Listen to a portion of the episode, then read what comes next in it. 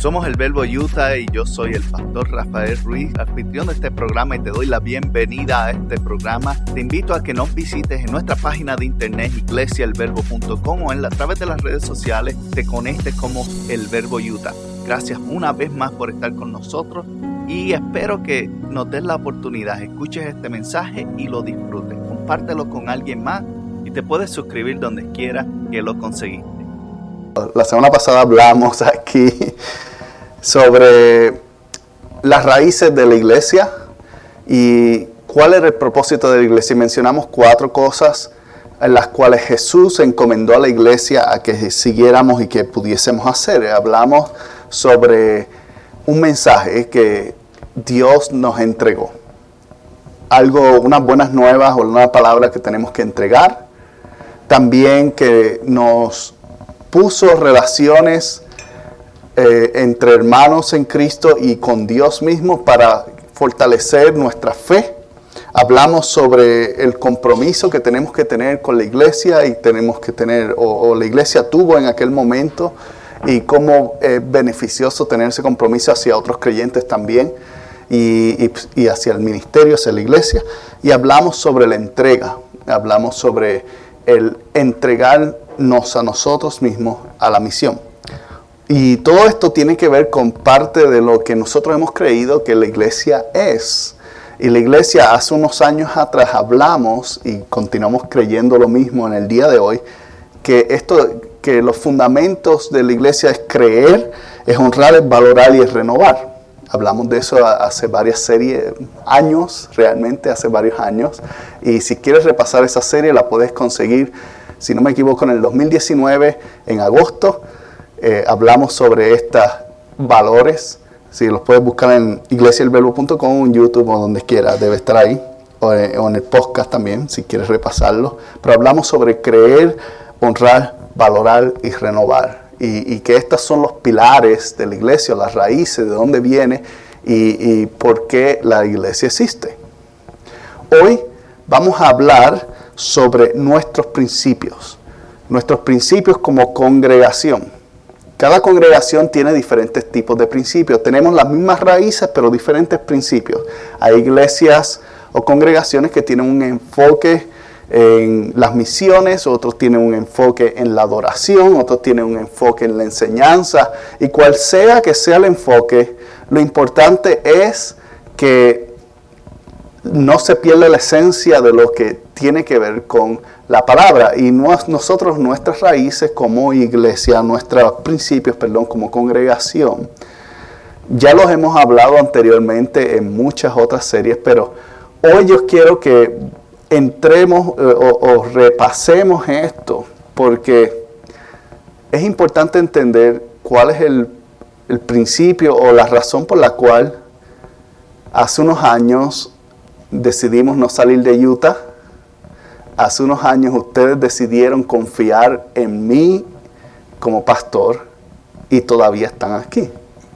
Y entonces, ¿por qué Iglesia el Verbo existe en Ogden? ¿Cuáles son los principios que debemos mantener como congregación, como individuos y como iglesia? ¿Cuáles son esos principios?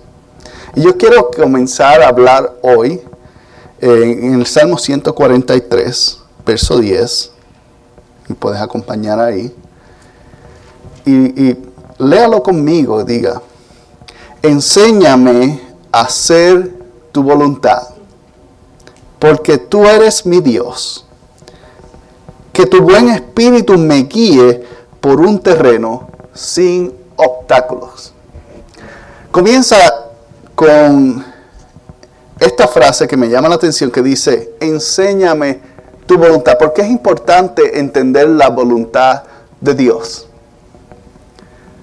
Nosotros solamente podemos seguir una voluntad, una sola. La nuestra, la de otros o la de Dios.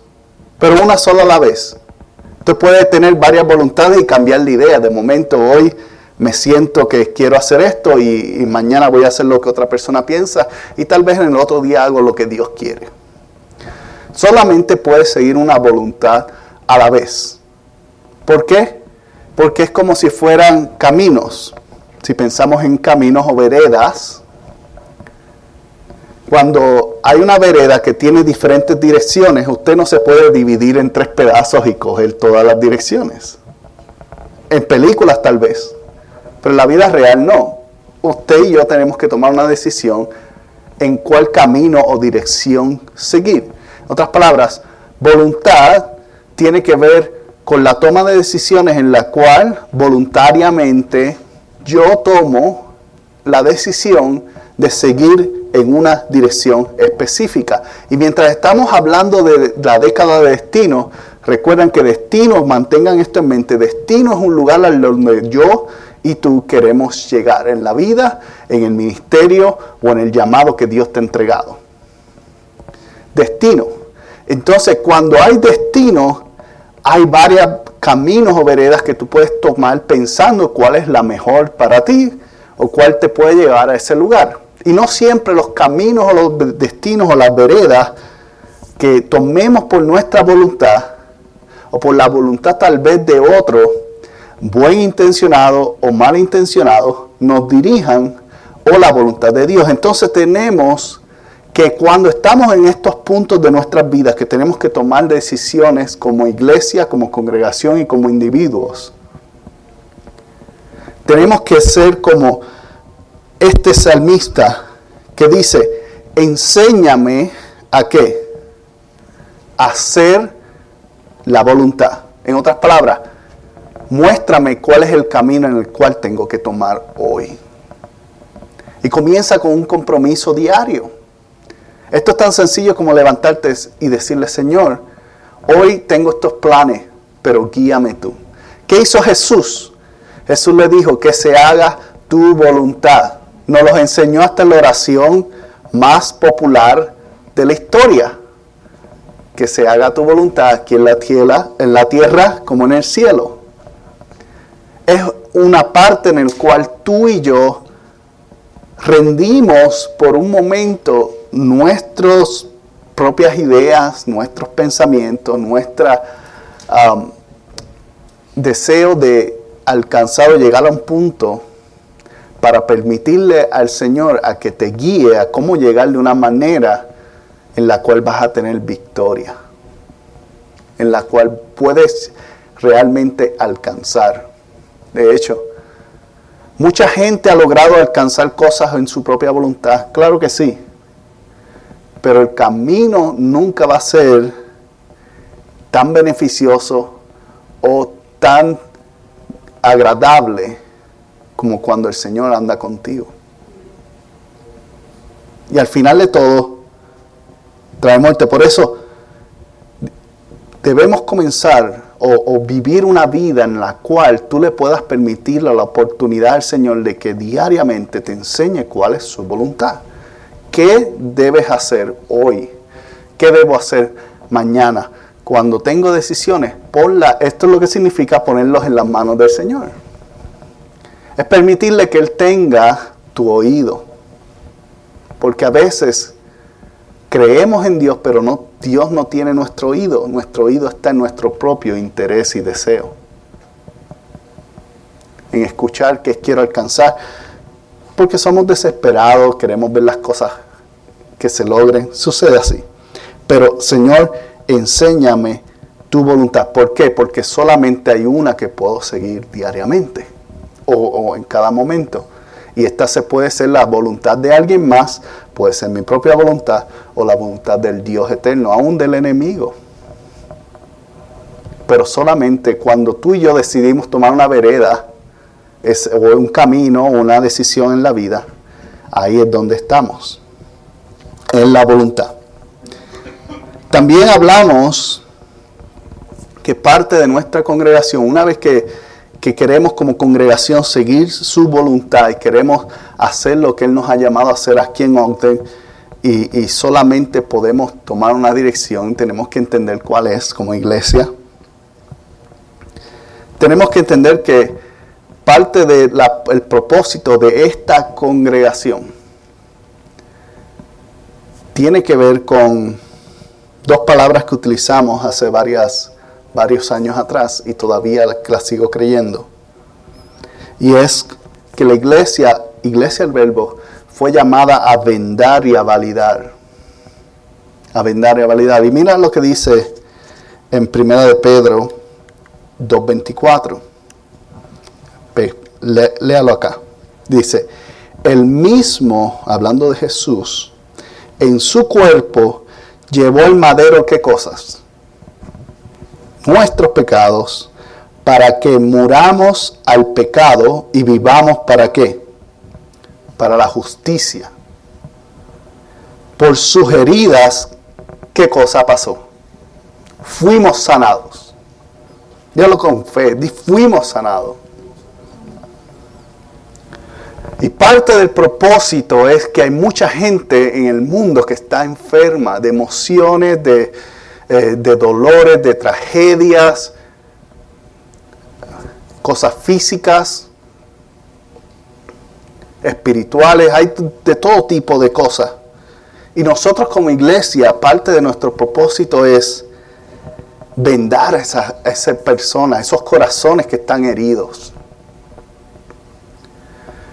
parte de, la idea y, de, si usted lee, si usted va a nuestra página, iglesialverbo.com y lee el propósito de la congregación, una de las cosas que yo siempre he sido muy fuerte es, y está ahí, y es parte de lo que tiene que ver con vendar, es aquellos a los cuales la religión los ha abusado.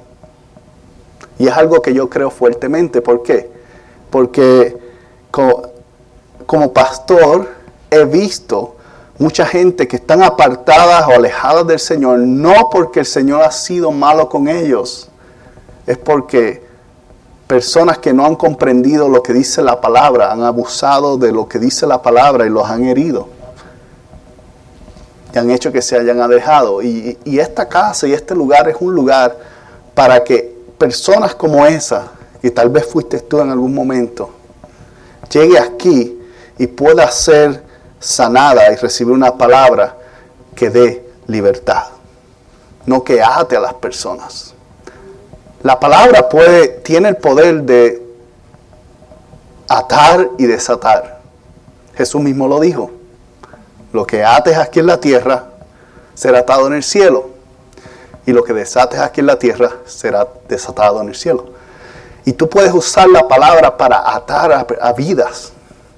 Pero esa no fue la intención. Nunca. La intención fue atar al enemigo y a sus demonios y a todo lo que ha tratado de, dañar la iglesia. Pero a veces, por falta de entendimiento, hay gente que ha utilizado la palabra y la iglesia para dañar. Y, por, y otras personas miran de afuera y dicen, por eso es que yo no creo en la religión. Y tenemos que tener enfrente de que gente así va a entrar a nuestro lugar, sonriendo, buscando, pero con heridas que tú no puedes ver porque están ahí, están escondidas. Y como iglesia tenemos que entender que por las heridas de Jesucristo fuimos sanados. Entonces nuestra, la palabra y nuestra iglesia y nuestra labor tiene que ver con sanidad. tiene que ver con un acto de validar. ¿Qué cosa vamos a validar? ¿El pecado? No, porque el pecado dice ahí, ¿qué pasó con el pecado? Que Él lo llevó al madero. Pues ¿qué vamos a validar? Vamos a validar que la vida que entra, la vida que está siendo eh, interceptada con la tuya, es una vida que vale para Dios, porque Dios se puso en el madero por esa vida. Y si Dios se puso en el madero por esa vida, entonces yo tengo que reconocer que cada uno y todos valemos para Dios. Y si todos valemos para Dios, elimina de mí el menosprecio.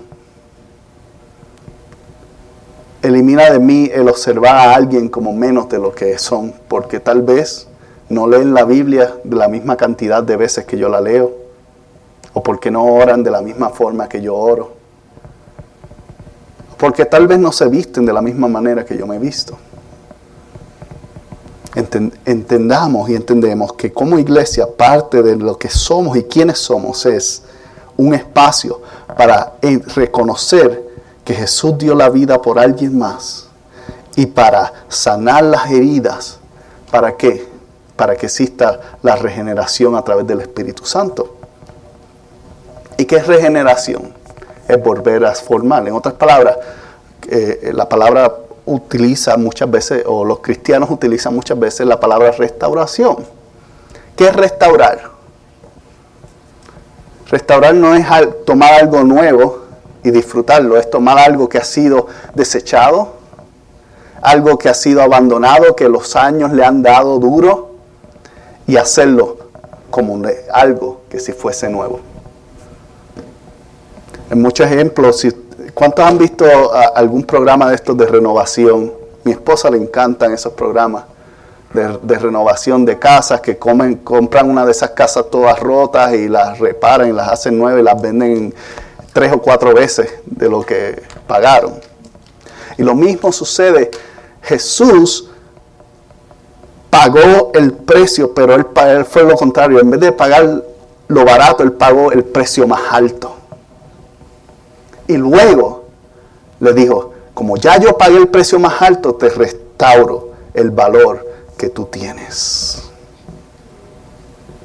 Y tu vida y mi vida no valían lo que, lo que el Señor pagó cuando fuimos rescatados. Y la vida de muchos tampoco todavía la valen. Pero sin embargo Él pagó porque Él sabe cuál es el producto final tuyo. Y el valor que realmente hay en ti. Y el valor que realmente hay en cada uno de nosotros. Él entregó su vida en el madero, dio su sacrificio para que para restaurar nuestro valor y tomó su cuerpo, su vida, su sufrimiento para demostrarnos de que la sanidad es posible. De que no importa la historia que ha, pasado en tu vida, no importa el camino y la vereda que tomaste porque seguiste la voluntad de alguien que no era o no tenía tu mejor interés, aún así la sanidad está para ti. Y está para cada uno que puede entrar a través de la puerta en esta mañana o en cualquier domingo. O que nos vea aún cuando nos ven en línea. Y esto nos lleva a lo que tiene que ver con la libertad. Mira lo que dice aquí. Juan 8:32. Y este se lo saben de memoria. ¿Qué dice? Conocerás qué cosa la verdad. Y la verdad te hará libre. de eso se trata la iglesia. La iglesia ha sido dada un mensaje. ¿Cuál fue el mensaje? El mensaje de la verdad. Y si nos fue entregado el mensaje de la verdad, entonces ¿por qué no vemos tanta gente libre hoy? Se nos fue encomendado decir y hablar la verdad con el propósito de libertad, no de esclavizar, con el propósito de dar un camino a la salvación, no de condenar al perdido. Escucha bien, el perdido está condenado por sus propias acciones. Ellos no, necesitan añadir unas cuantas más pulseras de cadenas en su vida. Ellos necesitan alivio. Y la iglesia y la congregación y un servicio en la iglesia, de eso se trata, de alivio. Cuando tú vienes aquí, te sientas ahí, estás sacando un minuto para escuchar la palabra del Señor, pero a la misma vez aliviarte, desprenderte un poquito de todo lo que te ha cargado esta semana. Para recibir descanso en Dios. Y si tú vienes a una congregación, a un servicio, estás escuchando una palabra y lo que te sientes es más cargado, pues la palabra no te está haciendo libre. Y tienes que buscar entonces por qué la verdad no está funcionando para ti. Porque Jesús lo dijo. Y si Jesús lo dijo, una promesa verdadera y Él cumple su palabra, la verdad te va a hacer libre.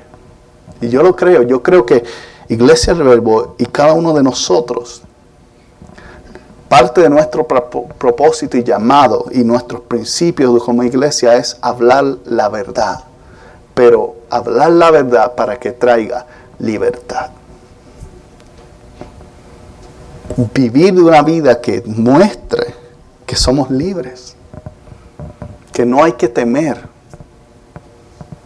que el amor de Dios realmente hizo lo que dijo que iba a hacer, cubrir multitudes de faltas en mi vida. La verdad nos debe dar absoluta libertad. Y cuando tal vez, tal vez no todos hemos experimentado esto, pero la meta, el deseo y el sueño es que cada familia y cada persona que es parte de esta congregación pueda apreciar y vivir en libertad en Cristo. Porque si logramos eso, la libertad te permite hacer muchas otras cosas que el Señor te ha llamado a lograr. Está ahí. Mira lo que dice Juan 6:34, 35. Dice, Señor, le pidieron, danos siempre ese pan. Soy, yo soy el pan de vida, declaró Jesús. El que viene a mí nunca que pasará hambre. Y el que cree en mí nunca volverá a tener sed. Ahora, Jesús está hablando de dos porciones importantes. El pan es el alimento, la comida, el agua tiene que ver con lo que nos hidrata como personas, ¿verdad? Si no tenemos agua o, consumimos muy poca, tendemos a tener muchas enfermedades, porque el agua es importante y el alimento es importante para que para crear las energías del cuerpo y tiene que ver con, la producción de células y otras cosas más. Que, pero Jesús le está explicando a ellos todo lo que existe, todo lo que tienes que ver con mi esencia, con la esencia de Jesucristo, al final tiene que ver con vida con vida. Y nuestra vida, cada una de nuestras vidas y las vidas de millones de personas alrededor del globo, son vidas que están dependiendo en cada momento de una emoción o un suceso para sentirse que están vivos. Pero Jesús quiere, les habló a esta gente en Samaria y te habla a ti hoy para explicarte y, dejarnos saber de que cuando lo encuentras a Él, ya tú tienes la vida en ti. Ya tú tienes algo en ti, a pesar de las circunstancias y las emociones y los problemas, tú tienes algo en ti que es más grande y más poderoso que todo lo que pueda pasar a tu alrededor. Y esto te lleva a que, principalmente a entender de que tú y yo tenemos un destino aún más grande que el simplemente tratar de vivir una buena vida aquí en la tierra. Tenemos una vida eterna con Él en la eternidad. Que tenemos una respuesta y una posición y un lugar a donde podemos llevar. De que Él decidió restaurar tu relación y tu vida con Él. ¿Para qué? Para que puedas ser acto, no por lo que tú hiciste, sino por lo que Él hizo, de estar en su presencia. A vivir eternamente junto a Él. Y nuevamente ese es el mensaje. A un mundo que está en pérdida, a un mundo que está en oscuridad, a un mundo que está tal vez buscando respuestas día a día que le temen a todo lo que aparece en la, en la vida. De hecho, esta no es la primera pandemia que hemos pasado en la historia del mundo. Han pasado muchísimas, lo único que no había internet. Eso es todo. Pero a través de la historia han habido muchas catástrofes. Ha habido muchas cosas. Y el miedo es un arma que se utiliza también para mover agendas y yo quiero eh, expresarte de que hay una agenda que no corre por miedo, sino corre por amor. Y es la agenda de que no importa lo que pase en el mundo, hay una respuesta de vida. Y aun cuando tu vida sea quitada, sigue habiendo vida para ti.